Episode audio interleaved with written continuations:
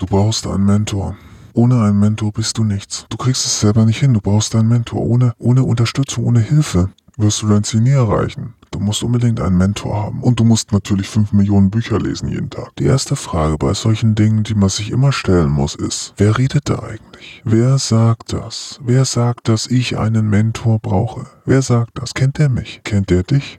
Wer sagt, dass ich 5 Millionen Bücher pro Tag lesen muss? Wer redet da? Kennt der mich? Kennt der dich? Es ist immer das Gleiche. Es sind dumme Plattitüden von Menschen, die keine Ahnung haben. Denn was passiert? Wenn ich jetzt einen Mentor suche, dann suche ich den und suche ich den und suche ich den und dann passt es nicht und dann passt es wieder nicht. Es ist immer das Gleiche mit dieser Suche nach Mentoren.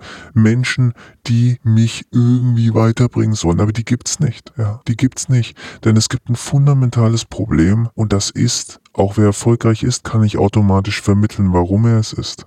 Er weiß es oft gar nicht. Also selbst ein Depp wie Bill Gates oder sonst irgendein Idiot ist nicht in der Lage, dir brauchbare Informationen zu geben. Das hindert ihn natürlich nicht daran, einen wahnsinnigen Stundensatz zu fordern. Aber schau dir doch mal all die Reden an, die du irgendwo gehört hast. Von vermeintlich erfolgreichen, erfahrenen Mentoren. Hat dir das wirklich weitergeholfen, was die da gesagt haben? Nein, hat es dir nicht wirklich. Wenn du es mal nüchtern objektiv betrachtest, also bei Dingen, die du quantifizieren kannst, dann wirst du feststellen, dass es eben dich kein bisschen weitergebracht hat, was irgendein Depp irgendwo erzählt hat. Der sich Mentor nennt, der sagt, dass er es besser wüsste, der sagt, dass er sich auskenne, der sagt, weil er Erfahrung habe, müsse man ihm zuhören. Blödes Gerede.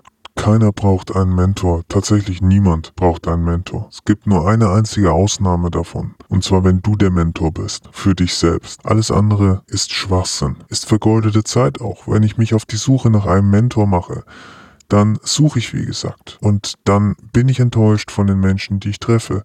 Dann können die nicht das leisten, was ich möchte. Und das ist ja immer diese Hoffnung dass der Mensch mich dann richtig beraten wird, dass der Mensch mir dann die Informationen gibt, die ich brauche.